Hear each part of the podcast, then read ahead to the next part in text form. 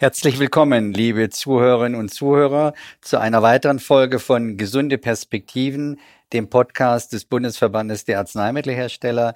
Mein Name ist Hubertus Kranz, ich bin der Hauptgeschäftsführer des Verbandes. Schön, dass Sie heute dabei sind. Ich freue mich sehr, heute bei Herrn Professor Dr. Klaus Zichotek zu sein und begrüße ihn vor allen Dingen in seiner Funktion als Präsident des Paul-Ehrlich-Instituts. Zusammen werden wir über die Herausforderungen sprechen, die das PI, wie es auch abgekürzt wird, während der Corona-Pandemie zu bewältigen hatte und welche Aufgaben in Zukunft anstehen. Guten Tag, Herr Professor Zichotek. Herzlich willkommen in unserem Podcast. Hallo, Herr Kranz. Ich freue mich, dass Sie die Arbeit des PI schätzen und dass wir heute über Zurückliegendes und die Zukunft des Paul-Ehrlich-Instituts reden können. Herr Professor Zichotek, Sie sind Biochemiker und außerplanmäßiger Professor für Biochemie an der Johann Wolfgang Goethe Universität in Frankfurt am Main. Beim PI sind Sie seit 1988 und als Präsident des Instituts seit 2009. Was waren denn so die besonderen Erfahrungen, die Sie in dieser langen Zeit hier im Institut gemacht haben? Nun, ich bin als Präsident jetzt äh, verantwortlich natürlich für alle Aktivitäten und Entscheidungen des Instituts. Und äh, diese Verantwortlichkeit bezieht sich A auf die Antragsteller natürlich aus Industrie und äh, akademischer Forschung. Ich bin verantwortlich gegenüber der Fachaufsicht des BMG und der Politik. Das ist schon immer eine Besonderheit, auch unsere regulatorischen und forscherischen Aktivitäten dort äh, zu verbinden mit den Ansprüchen, die die Politik jeweils hat. Und wir wissen ja auch, dass durch Wahlen dann durchaus auch Unterschiede in der äh, Ressortführung passieren. Wichtig ist wahrzunehmen, dass wir als Paul-Ehrlich-Institut natürlich wollen, dass Impfstoffe und biomedizinische Arzneimittel schnell entwickelt werden, damit sie möglichst schnell beim Patienten oder Impfstoffe bei den zu Impfenden sind. Aber wir vertreten in gewisser Weise auch die zu impfende Bevölkerung und Patientinnen und Patienten und gewährleisten nochmal von staatlicher Seite und unabhängig von den Entwicklern die Qualitätssicherheit und Wirksamkeit dieser biologischen oder biomedizinischen Arzneimittel. Deswegen versuchen wir also einmal natürlich die notwendige Kontrolle vorzunehmen, aber gleichzeitig durch den Ausbau unserer Servicefreundlichkeit und sachgerechte, konstruktive Entscheidungen gegenüber den Stakeholdern, die Entwicklung dieser Arzneimittel auch zu unterstützen. Wir haben übrigens sehr früh schon in Zusammenarbeit mit den Abteilungsleitungen und dem gesamten PI eine klare Vision entwickelt, eine Beschreibung unserer Mission des Instituts und der zu erreichenden Meilensteine. Insgesamt muss man aber wahrnehmen, dass äh, das PI viele nationale Aufgaben hat, auch gegenüber der nationalen Politik verantwortlich ist, aber natürlich das Arzneimittelwesen insgesamt und die Zulassung europäisiert ist. Das heißt, wichtige Partner und äh, Teile unserer Arbeit werden vorgenommen bei der Europäischen Arzneimittelagentur, dem Europäischen Direktorat für die Qualität von Arzneimitteln. Die Weltgesundheitsorganisation WHO spielt bei unserer Arbeit eine Rolle. Wir sind äh, im Club mit den Leitern der Arzneimittelbehörden in Europa und den weltweit Tätigen. Ähm, das heißt HMA und ICMA. Also die Arbeit ist da allumfassend immer wieder spannend. Es gibt immer wieder tolle Herausforderungen.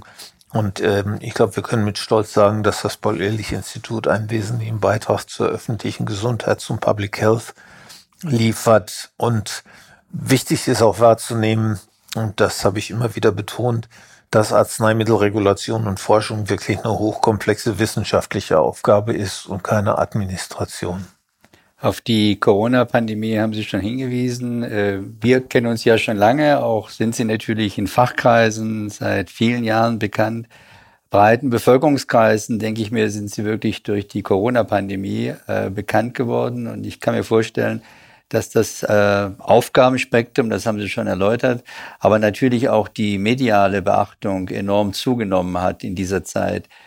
Äh, wie, wie konnten Sie diese auch gerade jetzt starken Kommunikationsforderungen bewältigen? Wie, wie war das von auch den, dem Arbeitsvolumen her machbar, die auch sicherlich sehr hohe Anzahl an äh, Anfragen aus den Medien zu bewältigen? Also einmal möchte ich nochmal feststellen, dass die SARS-Coronavirus-2-Pandemie immer noch eine gewaltige Herausforderung darstellt für uns alle. Aber wir haben wirklich ähm, ein großes Engagement der Mitarbeiterinnen und Mitarbeiter gesehen. Äh, das war auch schon vor der Pandemie da, aber musste nochmal auch zum Einsatz kommen und war stark gesteigert jetzt in der Pandemie. Wir haben Unterstützung vom BMG bekommen und äh, ich habe den Eindruck, dass wir aus Sicht der Öffentlichkeit, der Antragsteller, der Bundesregierung dem äh, PI-Standard entsprechend die Pandemie gut bewältigt haben. Dann war wichtig, wir haben intern Personal umgeschichtet, um äh, diese Arbeiten und die erhöhte Arbeitslast in manchen Bereichen zu schaffen. Beispielsweise in der Pharmakovigilanz, wo sich zehnhundertfach das Arbeitsvolumen gesteigert hat. Ähm, und äh, was die Öffentlichkeitsarbeit betrifft, so sage ich mal gerne, dass da zum ersten Mal vielleicht öffentlich stärker wahrgenommen wurde und sichtbar wurde, was wir sowieso immer tun. Aber mit der Pandemie verbunden ähm, konnten wir darüber öfter mal sprechen. Und ähm, diese mediale Beachtung war und ist tatsächlich enorm. Aber ich glaube, wir haben das gut geschafft und das lag daran, dass wir vor der Pandemie schon gewisse ähm, Änderungen vorgenommen hatten. Wir hatten eine neue Webpage entwickelt. Wir haben die Presse- und Öffentlichkeits Arbeit modernisiert, inzwischen soziale Medien auch äh, mit einbezogen in unsere Öffentlichkeitsarbeit. Wir konnten eine telefonische Hotline für die Öffentlichkeit und die Fachöffentlichkeit anbieten. Man glaubt gar nicht, wie viele Ärzte, Ärztinnen, Apotheker, Apothekerinnen oder zu Impfende täglich bei uns anrufen. Und äh, das Interesse war nicht nur national, sondern international riesig. Ähm, ich erinnere mich an Interviews für CNBS äh, USA oder eine Talkshow im japanischen Fernsehen oder Interviews, die auch in anderen Mitgliedstaaten ausgestrahlt wurden. Und all diese Arbeit war durch den großen Einsatz des Presseteams nur zu leisten und einfach dadurch, dass wir gewisse Modernisierungen vorher schon vorgenommen hatten. Kommen wir vielleicht nochmal so zum Arbeitsalltag hier im PI. Ähm, wenn man so schaut auf die Zeit vor der Pandemie und jetzt während der Pandemie, und Sie sagen ja richtigerweise, dass die Pandemie leider ja auch noch nicht vorbei ist. Wo sind denn so die größten Unterschiede im Arbeitsalltag? Nun, äh, ähm, ein wichtiger Punkt ist, dass wir auch tätig sind in der sogenannten Politikberatung. Das heißt, die Kommunikation mit dem Ressort, mit unseren Fachbereichen im Bundesministerium für Gesundheit ist da sehr gut. Vor der Pandemie haben wir Erlasse bekommen, schriftlich, und hatten gewisse Zeit, manchmal ein paar Tage, manchmal eine Woche, um dann zu wichtigen wissenschaftlichen Themen Stellung zu nehmen oder auch zu Gesetzesvorhaben zu beraten. In der Pandemie ist es nicht selten vorgekommen, dass ich morgens ins Büro kam, bereits die ersten äh, E-Mails vom Ministerium vorlagen, mit der Bitte, die entsprechenden Fragen doch bis mittags zu beantworten. Wobei ich natürlich nicht alle Antworten kenne, sondern entsprechend mir das Know-how von den Abteilungen, von den Fachabteilungen einholen muss und musste. Da waren die Fristen und sind die Fristen schon extrem kurz. Wochenendarbeit ist Routine für mich gewesen in der gesamten Zeit, aber ist auch für viele Kolleginnen und Kollegen jetzt inzwischen zur Routine geworden. Und äh, auch direkter Kontakt mit dem jeweiligen Bundesgesundheitsminister hat es gegeben, durchaus auch an Wochenenden oder äh, an anderen Tagen. Wir hatten mit Herrn Spahn die sogenannten Town Hall Meetings am Samstagnachmittag, bei dem wir Öffentlichkeit, Ärzte, Ärztinnen, Apotheker beraten haben zu den neuen Impfstoffen zusammen mit STIKO und Robert Koch Institut. Ähm, Routine ist inzwischen, dass ich am Gesundheitsausschuss des Bundestages teilnehme, weil dort immer wieder Fragen gestellt werden zu Pandemie-Themen. Ich habe dann mich selber reinbegeben in eine Untergruppe der SAGE, das ist bei der WHO die Strategic Advisory Group of Experts on Immunization, so eine Art global ständige Impfkommission, ähm, die zu Pandemieimpfstoffen sehr viel Arbeit geleistet hat. Ähm, ich bin sowieso Chair gewesen oder Mitglied des Expert Committee on Biological Standardization bei der WHO, wo wir wichtige Guidelines schreiben oder auch äh, Referenzmaterial bereitstellen. Also die Aufgaben sind dichter geworden. Es war wenig Zeit viel nachzudenken. Vieles musste reaktiv gemacht werden, aber wir hatten wirklich das Glück, dass die Mitarbeiterinnen und Mitarbeiter mit vollem Engagement mitgezogen haben und dass wir einfach äh, in den Jahren davor sehr gute Aufbauarbeit geleistet haben und das Know-how des Instituts einfach darauf fußt, dass wir die Kombination haben von Forschung und Regulation und weiterhin arzneimitteltypspezifische Fachabteilung. Das heißt, wenn ich Fragen zu Virusimpfstoffen habe, kann ich mich an die entsprechende für Humanimpfstoffe im Virusbereich zuständige Abteilung wenden und treffe da aber auch kompetente Virologinnen und Virologen, die nicht nur den Impfstoff kennen, sondern auch die Immunologie oder den entsprechenden Erreger. Und das ist schon sehr hilfreich und gibt uns ein großes Plus relativ zu anderen Arzneimittelbehörden in Deutschland oder Europa. Die Pandemie hat uns ja alle zu neuen Arbeitsweisen in gewisser Weise zumindest gezwungen und manche Abläufe ja auch beschleunigt, wie man ehrlicherweise sagen muss. Aus Ihrer Sicht, was sollte denn aus den Erfahrungen auch langfristig erhalten bleiben? Die direkte Kommunikation mit der Politik sollte erhalten bleiben, denn ähm, das, die, die technischen speziellen Aspekte der Arzneimittelregulation sind ja nicht immer einfach zu vermitteln. Und ich glaube, das ist hilfreich, wenn bei Gesetzesvorhaben mit uns abgestimmt wird. Ich bin stark dafür, dass wir auch äh, aus den Lessons learned machen, dass wir weiterhin flexibel und sachgerecht eine Interpretation der Gesetzgebung vornehmen, dass aber auch mit der Politik weitere Vereinfachungen diskutiert werden, damit wir praktische und flexible Entscheidungen fällen können und fällen dürfen, denn wir sind ja durch den Gesetzesrahmen, durch die Politik hier gebunden. Und äh, wenn diese Möglichkeit eröffnet wird und in Zukunft da weitergedacht wird, wäre ich sehr dankbar. Wir haben ja gesehen, dass während der Pandemie auch viele regulatorischen Prozesse in gewisser Weise angepasst worden sind. Es sind ja viele Entscheidungsprozesse beschleunigt worden und äh, manche Zulassungen ja auch in letztendlich kürzeren Fristen erteilt wurden, als es zumindest vorher üblich war. Aus Ihrer Sicht, was sind denn so die regulatorischen Prozesse, die auch langfristig äh, vielleicht angepasst sein sollten oder anders ablaufen sollten, als das bisher der Fall ist? Ein ganz wichtiges Stichwort ist in diesem Zusammenhang das adaptive klinische Prüfungsdesign. Da besteht also die Möglichkeit, das Studiendesign bei Bedarf im Verlauf der laufenden klinischen Prüfung aufgrund neuer Erkenntnisse flexibel anzupassen. Das sollte, glaube ich, breit genutzt werden. Das ist ein sehr gutes Tool, das uns natürlich auch eine besondere Flexibilität ähm, verablangt, aber das ist in Ordnung.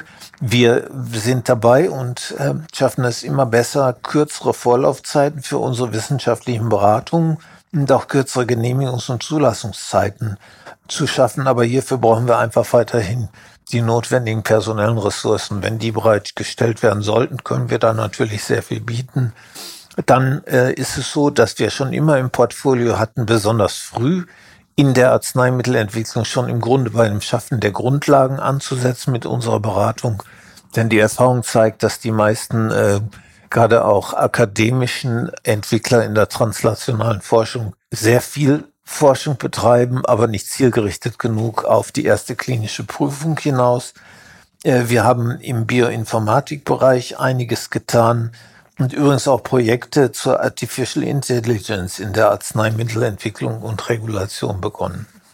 Ja, das ist ein interessantes Stichwort, äh, künstliche Intelligenz. Äh, wir haben gesehen, dass Sie eine Reihe von Projekten haben, auch äh, die vom PI koordiniert worden sind und, glaube ich, auch mit angestoßen worden sind.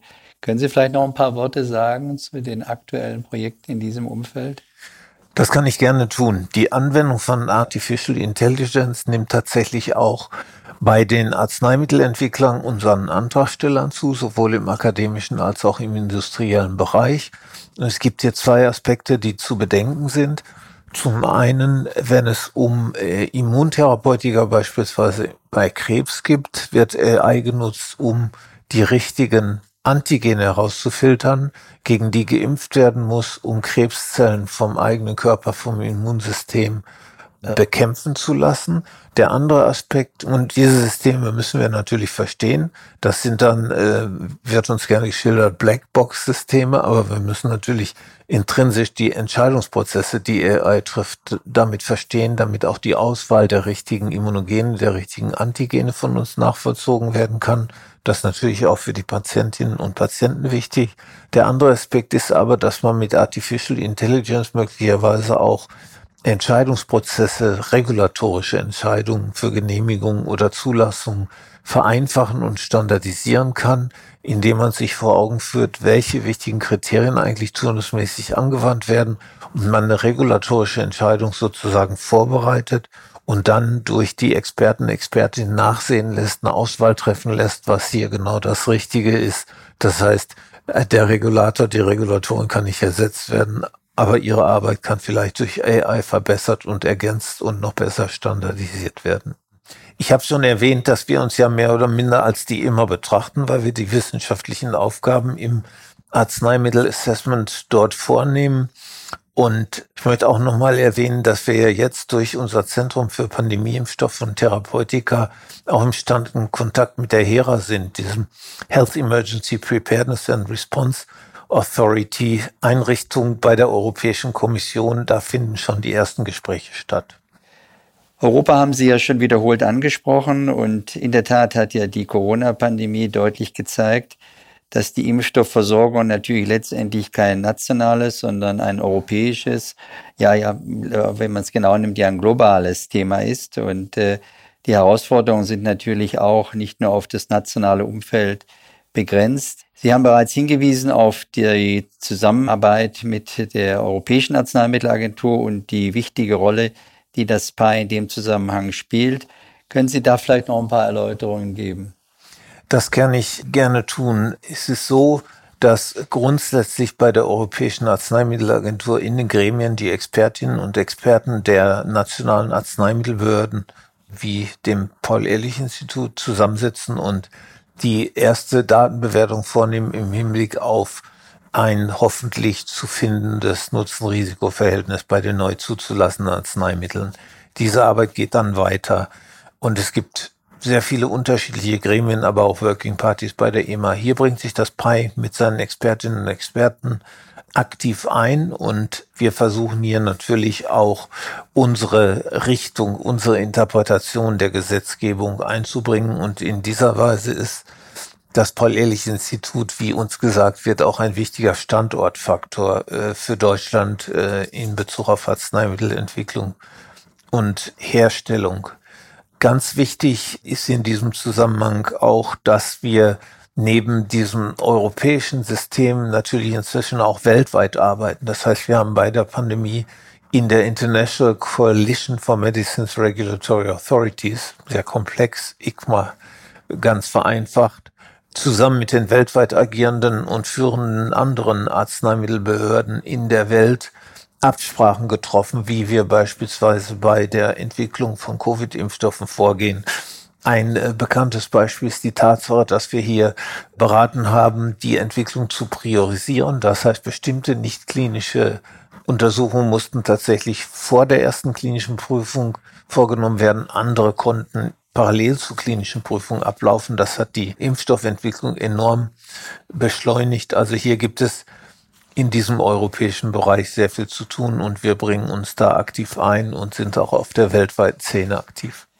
Die Aufgabenschwerpunkte des PA im europäischen Umfeld haben Sie schon etwas angedeutet, aber vielleicht können Sie noch ein bisschen mehr erklären, wie denn so auch im täglichen Leben die Zusammenarbeit aussieht und welche Funktion äh, das PI in dem Zusammenhang mit europäischen Verfahren hat. Ich erläutere es vielleicht am besten an dem PI-Experten, der Mitglied für das Paul-Ehrlich-Institut im Ausschuss für Humanarzneimittel ist. Dieser Experte verbringt im Grunde drei Wochen äh, im Monat bei der Europäischen Arzneimittelagentur. Da geht es darum, dass äh, der Ausschuss für Humanarzneimittel Neuvorlagen für ähm, neu zuzulassende Arzneimittel bekommt.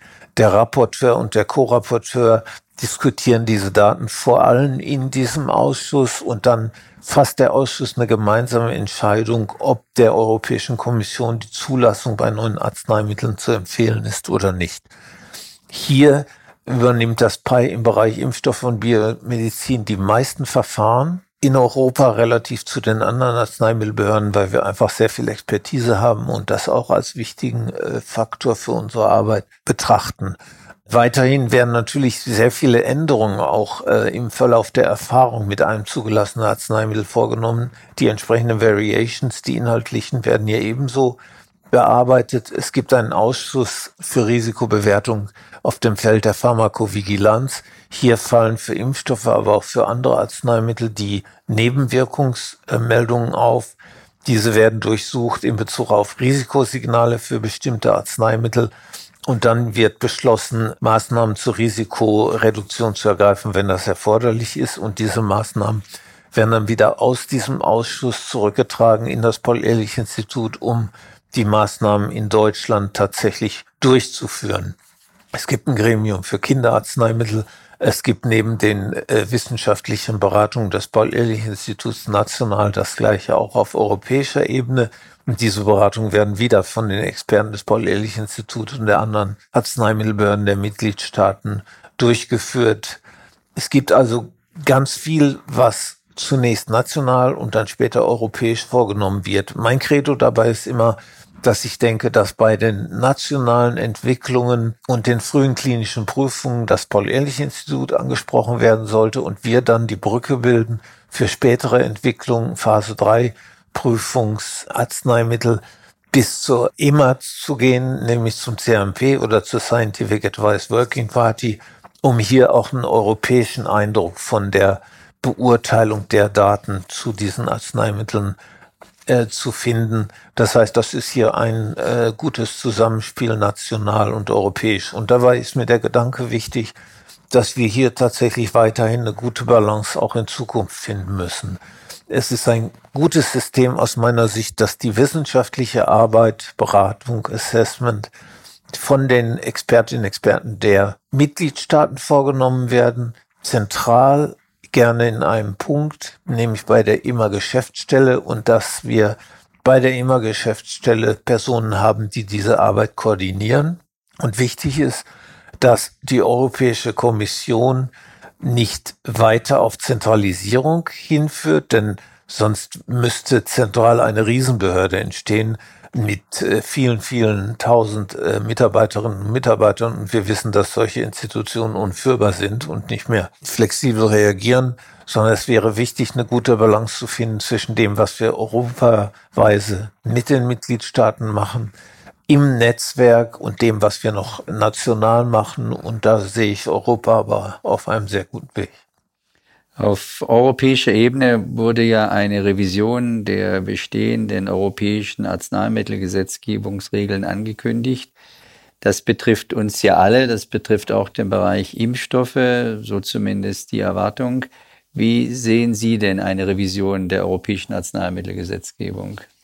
Grundsätzlich betrachte ich das erstmal als guten Ansatz, wenn versucht wird und es gelingt, den Rechtsrahmen so zu schneidern, dass wir flexibel, modern und mit administrativen Vereinfachungen die Herausforderungen der Zukunft schaffen. Das, was dort diskutiert wurde, betrifft übrigens nicht nur Impfstoffe, sondern auch viele biomedizinische Therapeutika, beispielsweise Gentherapeutika. Und wir müssen uns beispielsweise auf die sicherlich kommenden mRNA-Therapeutika vorbereiten, äh, die jetzt, nachdem mRNA bei den Impfstoffen sehr erfolgreich war, sicherlich entwickelt werden. Das heißt, wir brauchen hier gemeinsame Anstrengungen für administrative Vereinfachung, damit auch die Arzneimittelentwicklung schneller, einfacher, flexibel, aber wirklich auch nach dem Stand von Wissenschaft und Technik äh, vorgenommen werden kann. Hier müssen wir gemeinsam an einem Strang ziehen, ohne die wichtigen Standards, die wir vertreten, zu vernachlässigen. Für uns wäre es interessant, noch vielleicht zu wissen, wie denn Ihres Erachtens nach die weiteren Schwachstellen, die wir im System haben, angegangen werden könnten. Es gibt ja äh, sicherlich viele Herausforderungen, auch gerade so im täglichen Ablauf. Und äh, äh Sie haben sehr viel Erfahrung jetzt in den Abläufen und äh, in der adäquaten Beurteilung von einem wichtigen Teil äh, von Arzneimitteln, auch gerade innovativen Arzneimitteln. Aus Ihrer Sicht, was sind die nächsten wichtigen Schritte in dem Zusammenhang? Zunächst möchte ich erstmal darauf hinweisen, dass wir, glaube ich, ein sehr gutes System der ähm, regulatorischen Unterstützung der Arzneimittelentwicklung haben. Es hat sich an vielen Beispielen gezeigt, dass wir auch seitens PI, aber auch zentral reaktionsfähig sind dann, wenn plötzlich neue Erkenntnisse zu Nebenwirkungen auftreten. Da hat sich das System grundsätzlich bewährt. Ich habe schon angesprochen, dass wir ja für die Zukunft mit dem ähm, Pandemieimpfstoff- und Therapeutikerzentrum ZEPAI am PAI, glaube ich, wegweisend arbeiten können. Ich hoffe, dass das Projekt verstetigt wird. Wir sind hier im ständigen Gespräch schon mit der HERA, der entsprechenden Organisationen europäisch.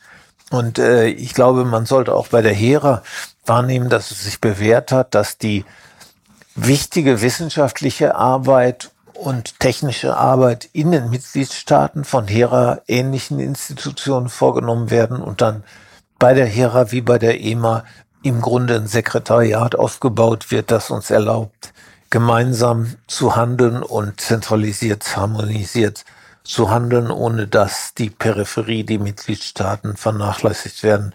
Das wäre ein wichtiges Anliegen auch für die Zukunft. Vielleicht könnten Sie noch ein paar Worte mehr zu dem CEPAI sagen. Das ist ja jetzt doch eine recht wichtige neue Einrichtung, äh, initiiert durch das Bundesgesundheitsministerium, bei Ihnen ja sozusagen mit angesiedelt. Was sind denn so die besonders wichtigen Aufgaben des CEPAI?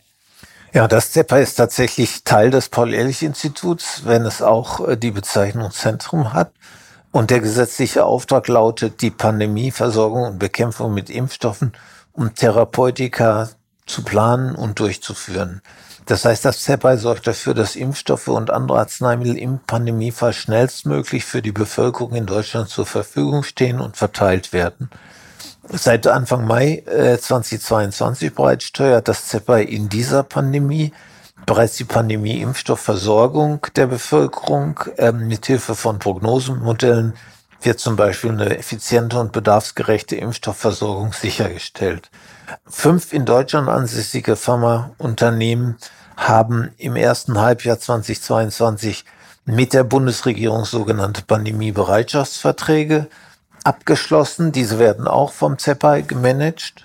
Und diese Bereitschaftsverträge gewährleisten, dass im Pandemiefall die entsprechenden Produktionskapazitäten auch Materialien den Unternehmen zur Verfügung stehen, um im Bedarfsfall sehr schnell Impfstoffe und andere ähm, Pandemieerreger bekämpfende Therapeutika zur Verfügung gestellt werden können.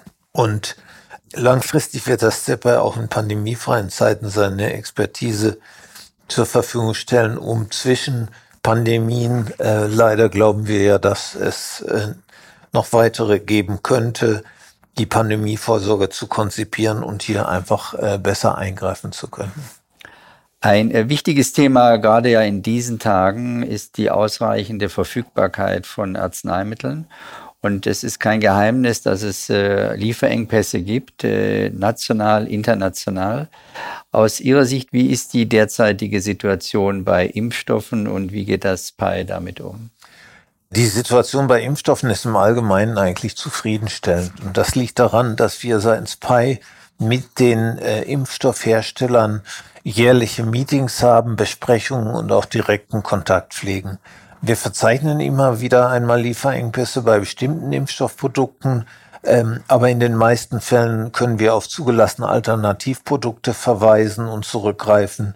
Und wir haben auch ein ausgefeiltes Konzept erarbeitet, mit dem die Meldungen von Lieferengpässen kategorisiert und weiter bearbeitet werden. Das hat sich wirklich bewährt, so dass wir einen klaren Überblick haben, wo Engpässe drohen könnten und wie wir äh, vorbeugend auch eingreifen könnten. Ja, lassen Sie uns zum Schluss in die Zukunft schauen, aber auch vielleicht Wünsche äußern. Äh, Sie haben ja nun sehr viel mit Herstellern von Arzneimitteln generell, aber insbesondere äh, mit Herstellern von Impfstoffen zu tun. Was sind denn Ihre Wünsche an die Hersteller von Arzneimitteln und Impfstoffen? Nun, was ich mir und ich glaube, wir als bei uns wünschen, ist, dass es neue Arzneimittelentwicklungen gibt, äh, Verbesserung von Herstellungsmethoden nicht nur für die Pandemie, sondern allgemein. Bei der Pandemie ist aufgefallen, dass wir natürlich einmal eine schnelle Bereitstellung von Impfstoffen brauchen, was jetzt erstmal gelungen ist, ähm, dass wir aber genauso schnell Small Molecules brauchen, die sehr spät kamen zur Behandlung von Virusinfektionen oder auch neutralisierende Antikörper. Das muss konzipiert werden. Es gibt aber sehr viel andere und genauso wichtige gesundheitliche Herausforderungen, die mit Pharma gemanagt werden können. Das sind nämlich die großen Killer Krebs, Autoimmunkrankheiten und andere kardiovaskuläre Erkrankungen beispielsweise. Hier würde ich mir wünschen, dass noch mehr Schwung reinkommt in neue Arzneimittelentwicklung, die Beschreitung neuer Wege, damit wir alle davon profitieren können. Ja, dem kann ich nur zustimmen. Ähm, zum Schluss vielleicht noch und mehr auch als Abrundung noch eine eher persönliche Frage. Was halten Sie denn davon, wenn künftig äh, mehr als bisher in Apotheken geimpft werden kann? Ich finde das einen guten Ansatz, um Impfungen näher an Bürgerinnen und Bürger zu bringen.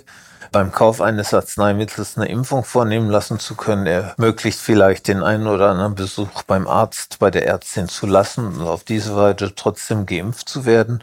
Wichtig ist mir dabei aber, das muss eine freiwillige Sache der Apotheken, Apothekerinnen sein, denn nicht überall sind die Räumlichkeiten entsprechend geeignet. Und zweitens, ganz wichtig, eine ausreichende Schulung der Apothekerinnen und Apotheker, dass auch eine schnelle ärztliche Betreuung vorgenommen werden kann, sollten in diesem Zusammenhang Vorkommnisse entstehen. Ja, vielen Dank, Herr Professor Sichotek, äh, für den Besuch in unserem Podcast und die spannenden Einblicke in die wichtige Arbeit. Wir als Bundesverband der Arzneimittelhersteller schätzen den konstruktiven Austausch mit Ihnen und Ihrem Institut und freuen uns auf weitere Gespräche. Mich freut das genauso und äh, ich glaube, wir haben ja ein sehr gutes Verhältnis und äh, wir müssen weiter miteinander intensiv im Gespräch bleiben. Wir alle als Bürgerinnen und Bürger, aber auch das Paul-Ehrlich-Institut als forschende Arzneimittelbehörde sind auf die Arbeit der bei Ihnen organisierten Arzneimittelentwickler, Hersteller angewiesen. Das ist ganz wichtig und wir bauen darauf, dass diese Pharmaunternehmen alles tun, um neue Impfungen und Therapieoptionen zu schaffen. Vielen Dank für diese Schlussworte, wenn ich das so sagen darf, äh, liebe Zuhörerinnen und Zuhörer. Wie Sie gesehen haben, ist das Paul-Ehrlich-Institut ein wesentlicher und unverzichtbarer Bestandteil des Gesundheitssystems in Deutschland. Damit ist es auch für den Bundesverband der Arzneimittelhersteller ein langjähriger und wichtiger Partner, mit dem wir in engen Kontakt stehen dürfen. Wer mehr über die Arbeit und die Angebote des Paul-Ehrlich-Instituts erfahren möchte, findet alle wichtigen Informationen unter www.pei.de. Mein Name ist Robertus Kranz, Hauptgeschäftsführer des Bundesverbandes der Arzneimittelhersteller. Ich sage Danke fürs Zuhören und bis zum nächsten Mal. Gesunde Perspektiven. Der Podcast über Gesundheit, Gesellschaft und die Zukunft der Arzneimittelversorgung. Klicken Sie jetzt auf Abonnieren und folgen Sie uns auf Twitter, LinkedIn und Instagram unter bah-digital. Weitere Informationen finden Sie in den Show Notes und unter www.bah-bonn.de.